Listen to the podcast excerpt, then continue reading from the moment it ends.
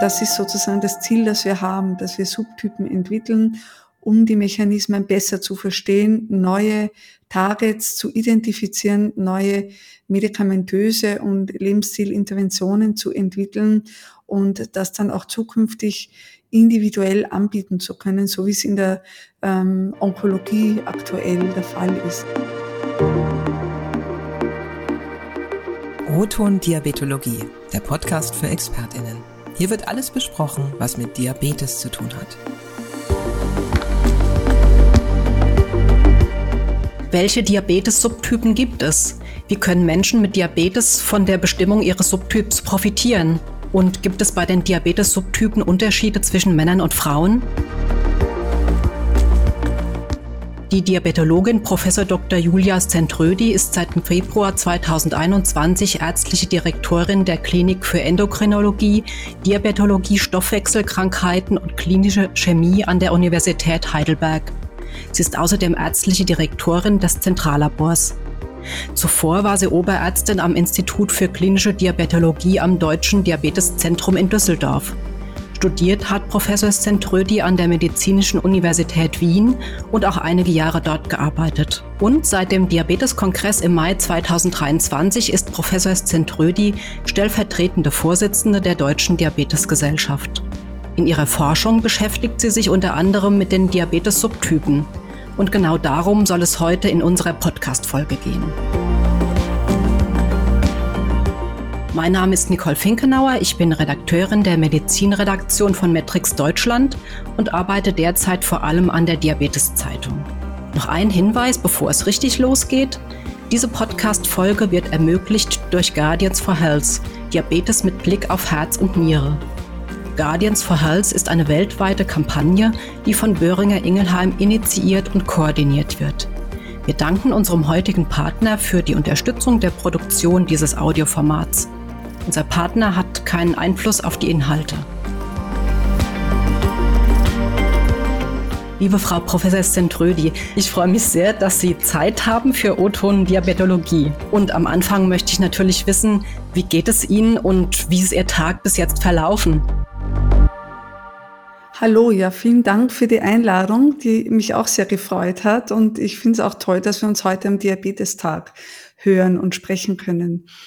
Ja, mein, mein Tag hat normal gestartet. Ich habe meine Kinder in die Schule gebracht und bin dann mit dem Rad in die Klinik gefahren.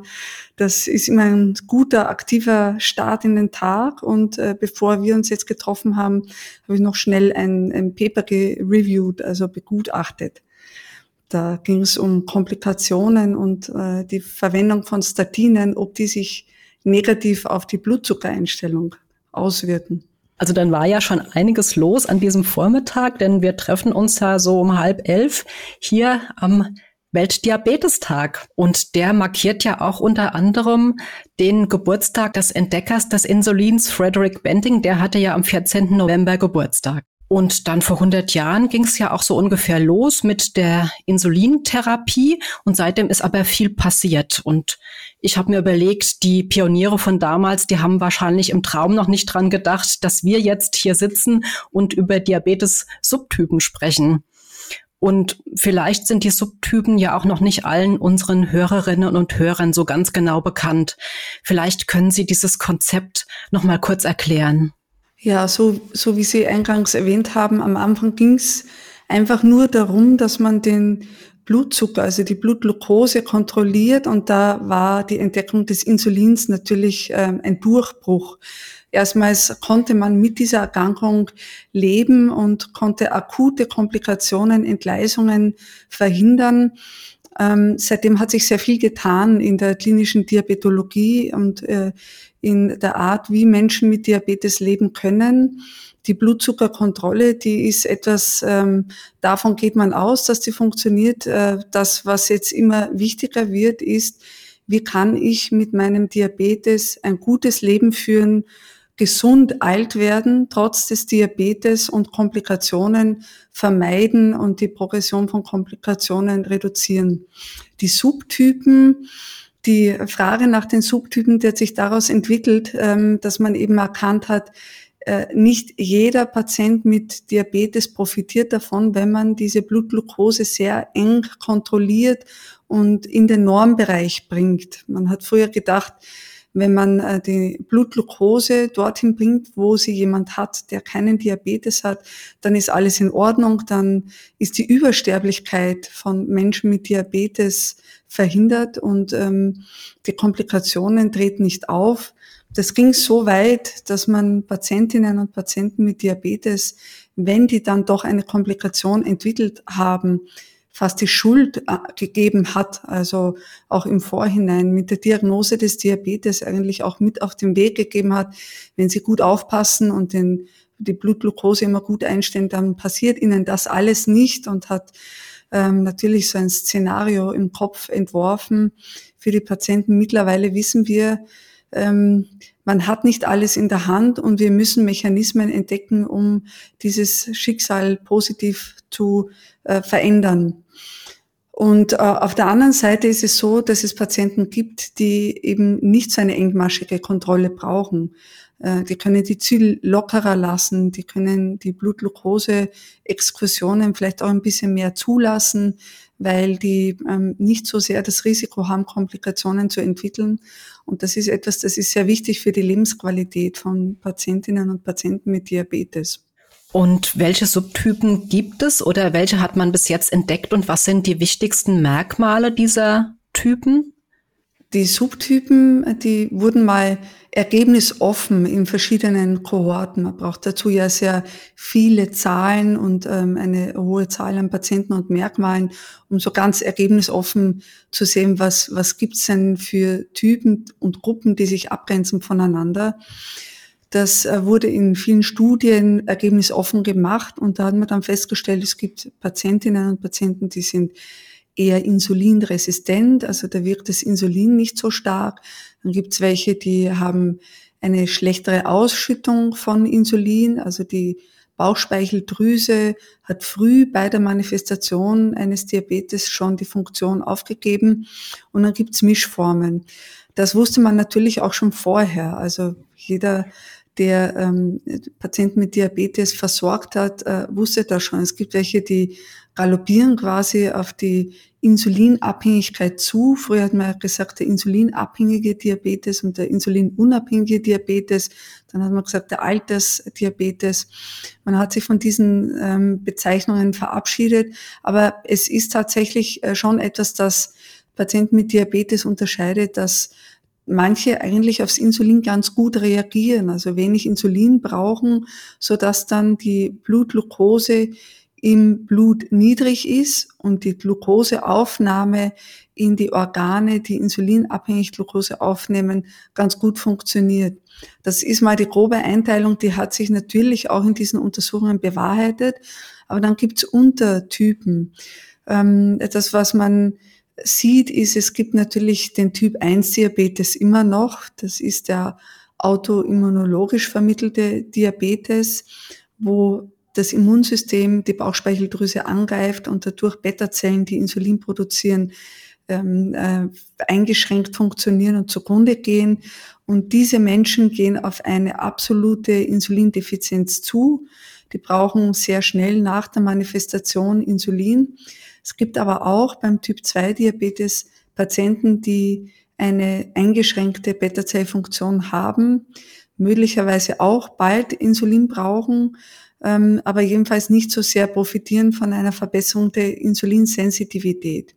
Da gibt es auch beim Typ-2-Diabetes, das, was sie vom Typ-1-Diabetes unterscheidet, ist, dass wir im Immunsystem keine Antikörper finden, die ähm, die Beta-Zellen angreifen. Und dann gibt es eine große Gruppe jener, die insulinresistent sind, die ganz gut mit der Bauchspeicheldrüsenfunktion dagegen arbeiten können. Da gibt es aber welche, die ähm, eine mildere Ausprägung haben und wo das Alter eine wichtige Rolle spielt, wann sich dieser Diabetes manifestiert. Bei anderen wiederum eher das Gewicht. Und ähm, dann gibt es eine Gruppe, die schwer insulinresistent Und da sehen wir, dass die Fettgewebsfunktion bei einem BMI eingeschränkt ist, wo man das noch gar nicht so sehr erwarten würde. Also wo ähm, ein anderer vielleicht noch ein bisschen Gewicht zulegen kann und das Fettgewebe es aber immer noch gut schafft, Lipide zu speichern und die anderen Organe wie eben die Leber, das Herz und die Skelettmuskulatur zu schützen vor einer Lipidüberlagerung. Das sind Patienten, die haben eine funktionelle Lipodystrophie, eine Insulinresistenz und die entwickeln sehr rasch eine diabetische Nephropathie und ähm, auch kardiovaskuläre Ereignisse, während die Neuropathie eher bei diesen insulindefizienten äh, Diabetestypen auftreten. Und ähm, über das Ergebnis, unter Anführungszeichen, ähm, dass äh, diese Subtypen sich nicht nur einfach bei der Manifestation voneinander unterscheiden, sondern auch hinsichtlich des prädiktiven Wertes, ob sich früh welche Komplikationen entwickeln, darüber hat man sich so quasi gefreut, weil das ist ja der Zusatzwert, den man hat, wenn man eben jemanden mit äh, Diabetes jetzt einer Gruppe zuordnet, möchte man ja auch hinsichtlich der Progression der Erkrankung eine ähm, Vorhersage treffen. Und das, was wir uns eigentlich alle wünschen, da sind wir noch nicht, aber ähm, dass wir daraus eine Konsequenz für die Therapie ableiten und diesen Menschen etwas anbieten können, um diese Komplikationen zu verhindern und möglicherweise auch einen Subtypen-Switch herbeizuführen, vielleicht von einem Hochrisikoswitch in einen niedrigen, Niedrigrisiko ähm, Typ ähm, überzugehen. Und wir wissen, das passiert in den ersten fünf Jahren zu 25 Prozent in etwa. Ist auch wichtig, dass man das den Patientinnen und Patienten auch sagt. Also sie haben jetzt einen Typ, den haben wir festgestellt. Das ist aber nicht in Stein gemeißelt. Auch die Diabetes-Diagnose per se ist nicht etwas, was unwiederbringlich ist. Man kann gerade in den ersten Jahren nochmal eine normale Glukosetoleranz erreichen. Und ähm, ich glaube, das ist wichtig, dass man da eine Perspektive auch vermittelt. Das hört sich ja auf jeden Fall schon sehr nach einer praktischen Anwendung an, auch wenn es noch nicht ganz so weit ist. Ich kann mich aber auch noch erinnern, ähm, als äh, vor ein paar Jahren zum ersten Mal dieser Begriff aufkam, Subtypen oder auch Subgruppen, da gab es schon auch Kritiker, die gesagt haben, wofür brauchen wir das denn überhaupt? Gibt es denn solche Stimmen immer noch oder ähm, sind die verstummt? Die Stimmen gibt's immer noch und, und wir sehen das ja auch kritisch. Also wir hinterfragen das auch. Wir sind ja auch alle ähm, an der Front tätig und behandeln Patientinnen und Patienten mit Diabetes und ähm, hatten auch schon immer im Gefühl, wenn da jemand kommt und ähm, äh, wir vielleicht diese, diese Patienten auch schon länger kennen und gesehen haben, da ist noch kein Diabetes so und jetzt ist es soweit, dass man sich überlegt, was hat denn jetzt diesen Menschen in den Diabetes getrieben? Und da, da war es früher auch schon so, dass man gesehen hat, hm, hat etwas äh, erhöhtes Insulin, nüchtern Insulin bei noch normaler äh, Blutglucose. Ähm, oder ähm, ist eigentlich gar nicht so übergewichtig und hat jetzt da trotzdem den Diabetes entwickelt. Also kann man gar nicht raten, nehmen Sie halt fünf bis zehn Kilo ab. Also das haben wir ja alle auch erlebt und wir haben da auch schon intuitiv unsere Schlüsse gezogen. Nur ähm, das, äh, was wir tun und denken, wenn wir so ein Individuum vor uns haben, äh, wenn das dann untermauert wird von einer Evidenz, die sich generiert in Tausenden von äh, Patienten. Das hat dann eine andere Qualität und ähm, beantwortet auch Fragen, die wir aus der täglichen Praxis nicht beantwortet gesehen haben. Zum Beispiel, wie ist es mit der Ethnizität? Stimmt das, was wir beim Großteil unserer Patientinnen und Patienten sehen? Stimmt das auch äh, für Patienten, die vielleicht aus dem asiatischen Raum kommen?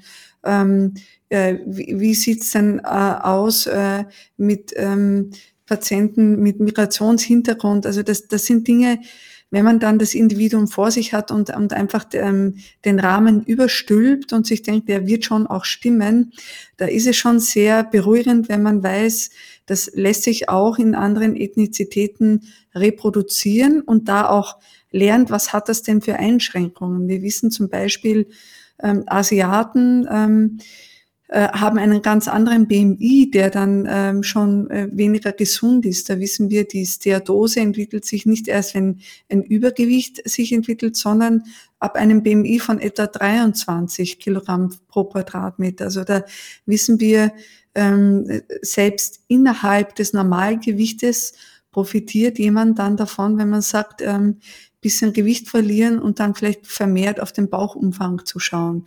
Also dass wir jetzt da immer mehr und mehr Evidenz ähm, dazu gewinnen, dass das hilft und ähm, hilft auch, ähm, dass das dann auch ähm, kritisch zu sehen und auch die Limitationen zu, zu verstehen und einzuschätzen, die diese Subtypen noch mit sich bringen, bis sie wirklich in die Leitlinien eingehen.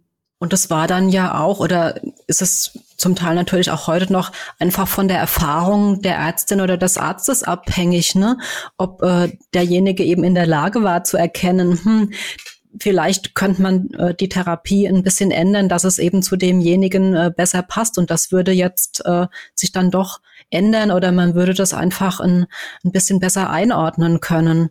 Aber trotzdem, vielleicht können Sie noch mal schildern, ähm, wie war das dann oder wie ist es auch heute noch, äh, wenn jetzt ähm, man einen aufmerksamen Arzt, eine aufmerksame Ärztin hat und der erkennt, ähm, ja, der hat Typ 2 Diabetes, äh, derjenige, der da vor mir steht, aber ist gar nicht groß übergewichtig. Was macht man dann zum Beispiel konkret?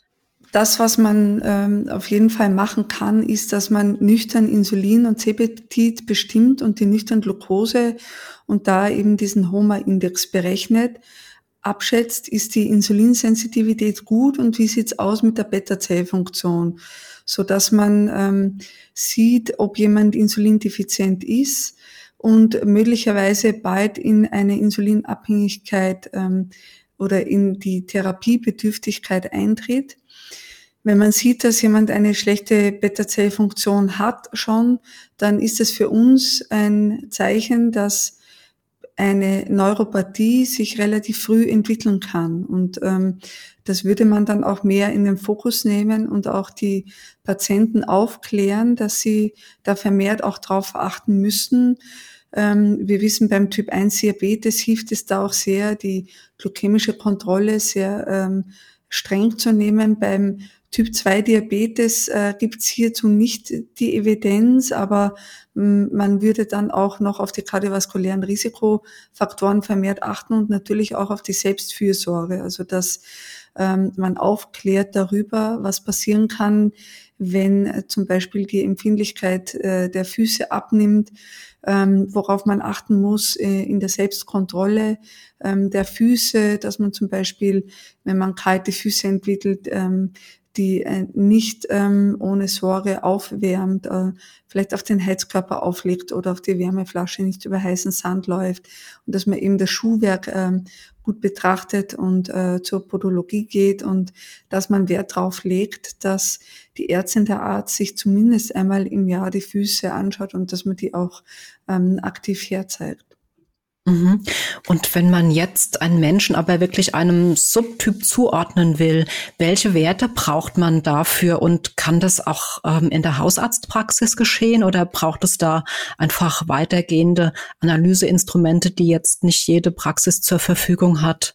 Also die Subtypen, von denen wir jetzt gerade reden, die sind in einer schwedischen Kohorte gefunden worden und auch in in Deutschland äh, reproduziert worden in einer großen Studie des DZDs, des Deutschen Zentrum für Diabetesforschung, der Deutschen Diabetesstudie, ähm, die in verschiedenen Zentren gemeinsam durchgeführt wird. Und für diese Subtypen, die haben den Vorteil, dass man da wirklich einfache klinische Parameter benötigt. Allerdings ähm, muss man diese erheben innerhalb des ersten Jahres oder zumindest innerhalb der ersten fünf Jahre nach der Manifestation eines Diabetes. Das ist eine Limitation. Und die zweite ist, man braucht eine nüchterne Blutabnahme. Jetzt sind wir in Deutschland in einer Situation, wo wir das schon äh, umsetzen können. Das geht in vielen anderen Ländern nicht so gut. Also wir brauchen eine nüchterne Glucose, ein nüchtern C-Peptid, das Alter bei der Manifestation des Diabetes, den BMI und ähm, Autoantikörper ähm, äh, gegen äh, Beta-Zellen, also die Grad-Antikörper. Und ähm, daraus, da gibt's eine, eine App, daraus kann man auch eine Zuordnung für das Individuum treffen, welcher Subtyp ähm, jetzt am wahrscheinlichsten ist, ähm, dass äh, dieser Mensch mit äh, Diabetes hat. Aber wie gesagt, ähm, die Zuordnung ist eine vorläufige und man kann durchaus die Patienten dann auch motivieren, ähm, gerade an den Parametern, die veränderlich sind. Das Alter ist ja nicht veränderlich, aber der BMI ist veränderlich, die Insulinsensitivität ist veränderlich. Also man kann äh, mit einer Steuerung der körperlichen Aktivität, mit einer Optimierung der Ernährung, mit einer Gewichtsreduktion durchaus die Insulinsensitivität verbessern. Und man ähm, kann auch durch eine Diät, die äh, danach trachtet, den glykämischen Index niedrig zu halten, auch danach trachten, die Beta-Zellfunktion möglichst lange aufrechtzuerhalten.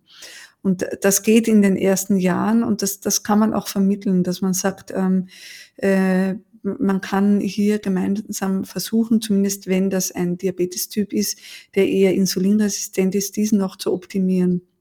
Jetzt haben Sie von der App gesprochen. Können Sie noch sagen, wie die heißt? Dann könnten wir das auch mit in die Show Notes nehmen, damit andere davon profitieren können, die das vielleicht noch nicht kennen. Also es gibt die Homepage des Deutschen Diabeteszentrums und ähm, da ist es dort auch verlinkt, so dass man da die individuellen Daten eingeben kann und ähm, dann für sich auch, wenn man das selber für sich haben möchte oder eben für Patienten ähm, äh, feststellen kann, welchen Diabetes-Typ äh, man hat. Das ist also Diabeteskalkulator mit C geschrieben, .ddz.de slash Diabetescluster. Mhm, okay, vielen Dank. Also das müssen jetzt auch die Hörerinnen und Hörer nicht mitschreiben, sondern wir nehmen das dann mit in diesen Begleittext in die Shownotes und dann kann man da nachgucken und auch direkt draufklicken. Werbung Sie möchten als Ärztin oder Arzt dazu beitragen, kardiovaskuläre und renale Komplikationen zu reduzieren. Sie möchten so die Versorgung und die Lebenserwartung von Menschen mit Typ-2-Diabetes verbessern. Dann schließen Sie sich der Initiative Guardians for Health an. Werden auch Sie Unterstützer dieses globalen Projekts. Weitere Informationen zu den Zielen von Guardians for Health und der Mitgliedschaft finden Sie unter www.guardiansforhealth.de. Jetzt möchte ich noch äh, gern wissen, ähm, Jetzt haben Sie auch, also Sie haben auch schon erwähnt, diese Subtypen sind ja noch nicht in die Leitlinien eingegangen. Die haben ja eh auch so einen bestimmten Rhythmus und es dauert immer, bis neue kommen natürlich und die aktualisiert werden. Ähm, was muss denn passieren, damit die Subtypen da Eingang finden und wann ist dann vielleicht auch damit zu rechnen, dass das soweit ist? Das, was auf jeden Fall noch fehlt, ist eine Evidenz für die therapeutische Konsequenz. Also das, was wir jetzt gerade machen, ist, dass wir die zugrunde liegenden Mechanismen genauer untersuchen in ähm, sozusagen extremen Varianten der Subtypen, also dass man sich aus den großen Kohorten Probandinnen und Probanden auswählt, die diese Subtypen besonders gut repräsentieren, weil wir denken, dass dann doch bestimmte Mechanismen die Manifestation des Diabetes innerhalb dieses Subtyps besonders stark vorantreiben und dass diese Mechanismen, wenn man die aufdeckt, dann auch ein Ansatzpunkt wären, um hier eine Therapie oder eine Präventions- und therapeutische Strategie äh, der Präzisionsmedizin zu entwickeln und auch anbieten zu können. Also da, wo wir jetzt sind, ähm, das sind zum einen klinisch-experimentelle Studien, die wir im DCD durchführen, also nicht nur in Heidelberg, sondern auch in den anderen klinischen Zentren des DCDs, um das genauer zu analysieren auf gewebsspezifischer Ebene. Und ähm, das andere, was wir dringend brauchen und auch im DCD durchführen, gemeinsam sind Interventionsstudien, also wo wir sagen, wir suchen uns diese Subtypen heraus und fragen die Patientinnen und Patienten, ob wir hier eine Interventionsstudie durchführen dürfen. Zum einen Lebensstilinterventionen, die darauf zugeschnitten sind, was wir denken, was helfen könnte, um diese spezifischen Merkmale zu optimieren und ähm, vielleicht sogar einen Clusterwechsel oder auch eine Remission in die normale Glukosetoleranz wieder herbeizuführen. Also Lebensstilinterventionen zum einen, da haben wir eine Fastenintervention zum Beispiel, aber auch Sportinterventionen und zum anderen medikamentöse Interventionen von, durch Medikamente, die jetzt schon in der Leitlinie angeboten werden, um hier genau zu sehen, eben ändert sich ein Merkmal dieses Subtyps und ähm, können wir einen Clusterwechsel herbeiführen. Die Herausforderung, und das ist das, was uns natürlich am aller, allermeisten interessiert ist, ähm, sehen wir, dass diese Menschen dann in, entweder innerhalb ihres Clusters oder nach Clusterwechsel seltener eine Komplikation entwickeln, die Progression einer Komplikation aufgehalten wird oder ähm, eben eine sonstige ähm, ähm, Manifestation verhindert wird. Und das ist eigentlich die allerwichtigste Botschaft, die man braucht, um hier wirklich in die Leitlinie eintreten zu können. Und ich glaube, dass das schon noch ähm, dauern wird, bis wir so weit sind, weil natürlich ähm, muss man so eine Intervention gegen eine Kontrolle testen. Die Kontrolle muss trotzdem das sein, was bestmöglich verfügbar ist und was die Leitlinie im Moment hergibt. Und es muss auch Zeit sein, dass sich eine Komplikation entwickelt. Also das, das ist die Herausforderung, die wir auch in allen anderen klinischen Interventionsstudien haben. Ähm, und äh, diese Zeit wird es einfach brauchen. Aber ähm, bis dahin müssen wir eben die Evidenz, die wir haben, bestmöglich nutzen und natürlich ähm, da auch die Limitationen immer auch ganz offen auf den Tisch legen und auch besprechen und auch mit unseren Patientinnen und Patienten ganz offen besprechen, ähm, was jetzt ähm, die Vorteile sind, wenn, wenn man jetzt eben diesen Subtyp genauer ähm, feststellt. Jetzt weiß ich ja, ähm, dass Sie sich auch sehr für die Gendermedizin interessieren und wenn Sie eben von all den Interventionsstudien sprechen, ähm, gibt es da natürlich auch eine Einteilung in Männer und Frauen und da liegt natürlich die Frage nahe, ob es bei den Subtypen auch Unterschiede zwischen den Geschlechtern gibt, zum Beispiel was die Verteilung angeht oder auch die Ausprägung. Zeichnet sich da was ab? Weiß man da schon was? Ähm, also es ist ganz wichtig, dass man in klinischen Studien diese Aspekte jetzt wirklich von Anfang an aufnimmt. Das ist ein bisschen die Herausforderung, die wir haben. Also Clusteranalysen funktionieren nur, wenn man große Zahlen, große Kohorten und möglichst auch ähm, eine lange Beobachtungszeit hat, um wirklich beurteilen zu können, ob jetzt so ein Subtyp einen prädiktiven Wert hat. Das heißt, bei Hochrisikopopulationen, auch solchen, die man jetzt in Interventionsstudien ähm, hineinnimmt, ähm, braucht man immer mindestens drei, vier Jahre, wo man eben damit rechnen kann, dass sich zum Beispiel in der Sekundärprophylaxe dann ein weiteres Ereignis einstellt. Also das ist so die mindeste Zeit, die man überhaupt braucht. Und das sind dann schon sehr kranke Menschen. Und die haben dann ihren Diabetes auch nicht erst seit zwölf Monaten. Das ist ein bisschen die Herausforderung ähm, bei Menschen mit ähm, einem relativ frischen Diabetes. Das wissen wir auch aus der deutschen Diabetesstudie. Müssen wir schon glücklicherweise heutzutage 15, äh, 20 Jahre warten, bis sich ähm, da schon eine größere Zahl von Menschen ähm, herauskristallisieren, die dann auch eine Komplikation entwickeln, die schwerwiegend ist. Also das ist so die Herausforderung, die wir haben.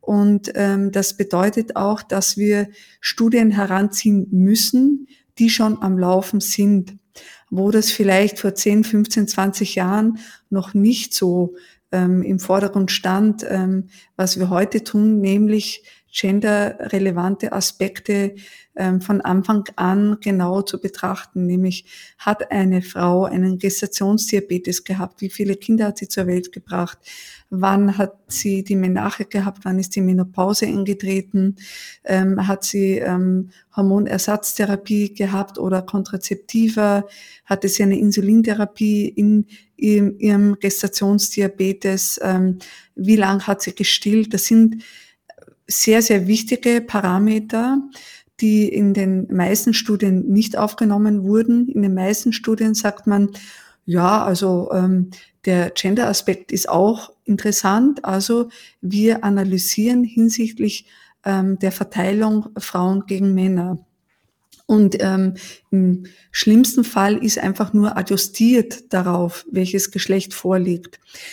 Diese Adjustierung, die wurde vorgenommen in den verschiedenen Clusteranalysen. Ich habe es vorhin erwähnt, also diese Einteilung nach Subtypen, so wie wir es ähm, in der schwedischen Kohorte ähm, durchgeführt haben und, und dann auch ähm, angenommen haben in, in äh, Deutschland in den großen Studien. Das ist ja nur eine Art von, von Clusteranalysen äh, und Subtypenzuordnung, aber da wurde adjustiert und da hat sich rauskristallisiert, also die Frauen haben die gleichen Subtypen, die ich jetzt auch beschrieben habe. Ähm, da muss man sagen, beim Typ 1 Diabetes wissen wir, dass äh, der häufiger bei äh, den Männern auftritt. Ähm, und äh, bei den SIRT, bei den schwer insulinresistenten äh, Typen, da sind wir so ein bisschen mehr Männer. Ähm, aber jetzt so richtig, wenn man die Frauen mit diesem Subtyp vergleicht, mit den Männern mit diesem Subtyp, da, da muss man noch mehr ins Detail gehen, um hier Unterschiede festzustellen. Was wir auf jeden Fall wissen, ist, dass bestimmte ähm, Komplikationen sich eher bei Männern manifestieren und andere mehr bei Frauen. Also zum Beispiel die Neuropathie ähm, eher bei den äh, äh, Männern, die kardiovaskulären Komplikationen vermehrt bei den äh, Frauen. Und ähm, das, das wird sehr wichtig sein, dass man das dann auch hinsichtlich der Subtypen genau ähm, analysiert und ähm, versucht herauszufinden, ähm, wo jetzt äh, Frauen vielleicht auch einen Faktor haben, der sie äh, schützt vor der Manifestation von Komplikationen und ähm, da vermehrt auch eingeht. Was wir wissen ist, dass die Selbstfürsorge bei Frauen schlechter ist als bei Männern und dass man da ähm, besonders drauf eingehen muss. Auch nochmal ein guter Hinweis, ne? Also dass Frauen ja oft eher für andere sorgen und ähm, dann selbst weniger an sich denken und dann man das vielleicht auch dann angehen müsste. Was wäre denn so Ihre Idealvorstellung, was man mit den Subtypen machen kann? Oder vielleicht, wenn man das dann noch weiter ausdifferenziert, letztendlich auch vielleicht auf den einzelnen Menschen, wäre die Idealvorstellung, dass jeder Mensch mit Diabetes seine ganz persönliche und individuelle Therapie bekommt, die ganz genau auf ihn abgestimmt ist? Ja, also ich, ich glaube, wir werden auch nicht äh, nur ansetzen, wenn dann eben das passiert ist, was wir eigentlich verhindern wollen, nämlich die Manifestation des Diabetes, sondern früher schon beim Prädiabetes. Ähm, auch da gibt's Subtypen, ähm, äh, wo sich ähm, Subtypen rauskristallisieren, also so ungefähr sechs äh, Typen. Da gab es eine große Studie in Tübingen, die das ähm, sehr gut analysiert hat ähm, wo dann drei Subtypen sich rauskristallisieren, die ähm, relativ rasch auch Komplikationen entwickeln, zum Teil schon vor der Manifestation eines Diabetes. Und äh, meine Idealvorstellung ist schon die, dass wir anhand dieser Subtypen ähm, herausfinden, welcher Mechanismus hier verantwortlich ist dafür, dass sich da eine Komplikation entwickelt. Also wir kommen jetzt weg davon, dass wir sagen, ähm, äh, das, was ja das gemeinsame Merkmal ähm, von Prädiabetes und von Diabetes ist, dass nämlich äh, die Blutglucose zu hoch ist ähm, und entweder eben die Beta-Zellfunktion absolut zu niedrig oder auch relativ zu niedrig ist. Ähm, das ist sozusagen ähm, äh, die Rahmenbedingung, dass wir von äh, Prädiabetes oder Diabetes reden. Aber ähm, es ist eine Überlagerung von verschiedenen Mechanismen, die diese ähm, Entgleisung begünstigen. Und ähm, ich denke, ähm, dass es auch nicht so ist, dass dann ähm, eben ein Individuum nur einen Mechanismus ähm, äh, in, gestört hat, sondern dass sich da auch wieder mehrere Mechanismen überlagern. Ähm, trotzdem so, dass man feststellt, was ist hier führend für die Entwicklung von Komplikationen. Also zum einen trennen wir das jetzt, dass wir sagen, wir wollen die Rückführung in die normale Glukosetoleranz, weg vom Diabetes, weg vom Prädiabetes, hin zur normalen Glukosetoleranz, weil wir wissen, das ist ähm, die beste Hilfe, die wir anbieten können, damit jemand keine Komplikation entwickelt.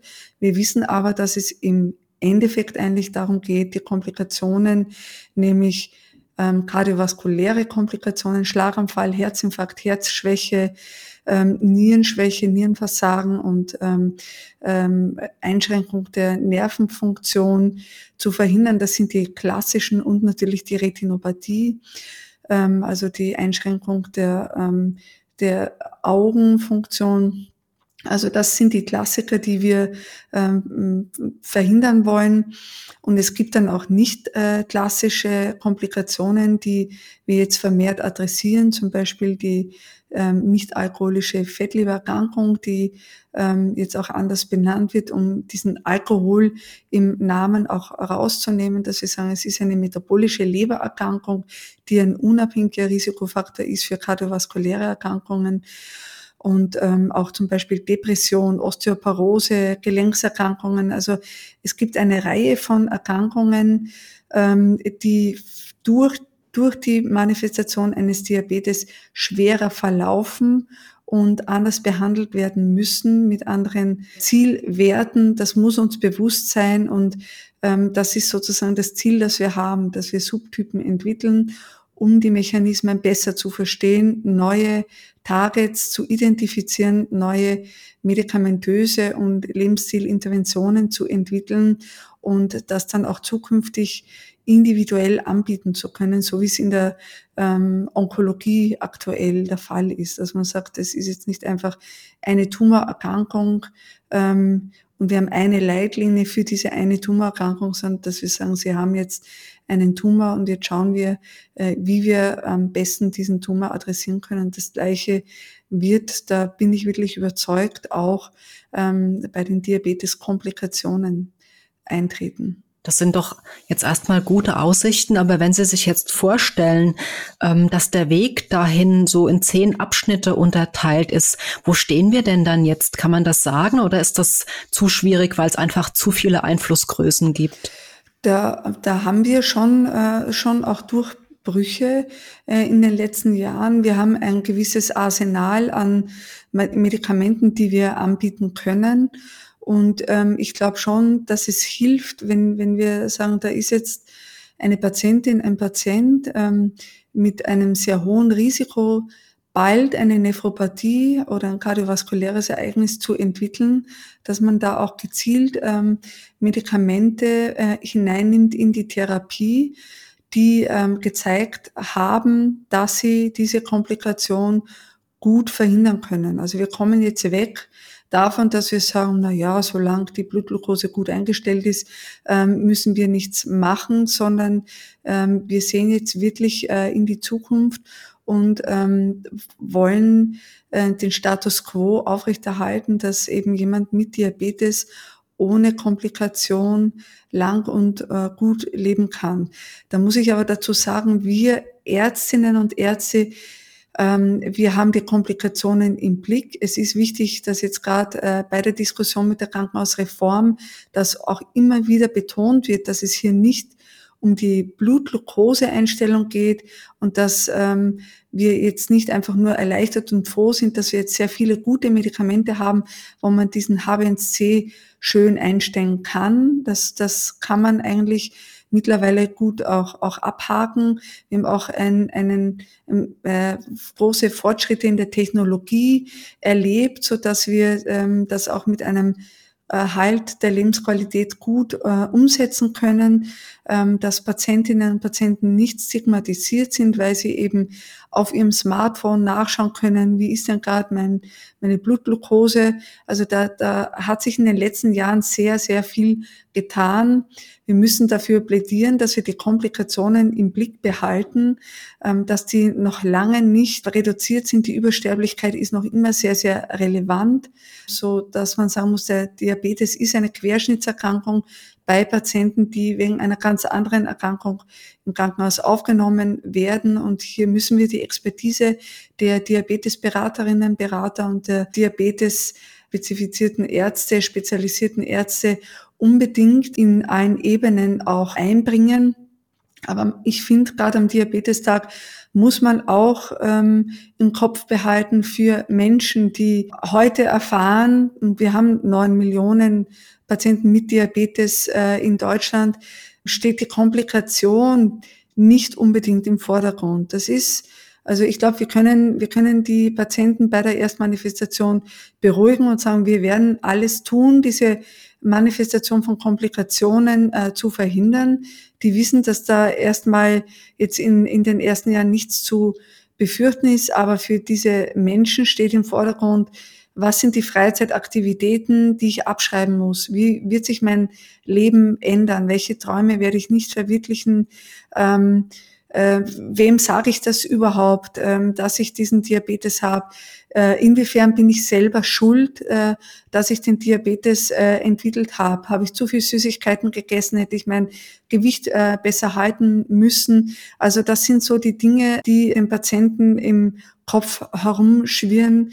Ähm, und da, da müssen wir, da müssen wir auch umdenken. Das haben wir als Ärztinnen und Ärzte oft gar nicht im Kopf, was das für die Menschen bedeutet, ähm, auch immer noch an Stigmatisierung im beruflichen Umfeld, in der Schule ähm, und im Freundeskreis. Und ähm, da muss man behutsam damit umgehen. Und deswegen finde ich es gut, dass wir den Diabetestag haben, darauf aufmerksam zu machen, dass das eine Krankheit ist, die sehr viele trifft und wahrscheinlich auch einige Menschen trifft, die man selber im Umfeld hat, die das vielleicht gar nicht haben und dass man vielleicht auch im im Gespräch, wenn man über den Diabetestag, über Diabetes per se redet, ähm, sich vielleicht auch mal einfach so äußert, dass jemand im Umfeld, der das hat, sich traut zu sagen, ja, übrigens habe ich auch, dass man sich gegenseitig unterstützt ähm, und, und vielleicht auch ähm, austauscht darüber, wie man damit gut umgehen kann und was man im Alltag tut, um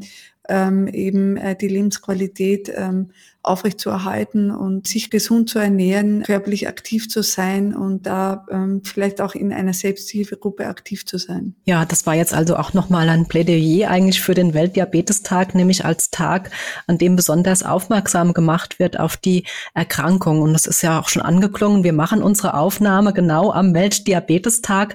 Haben Sie denn vielleicht heute sogar noch was vor, was mit dem Weltdiabetestag in Zusammenhang steht oder macht die Klinik irgendwas, äh, was damit zu tun hat?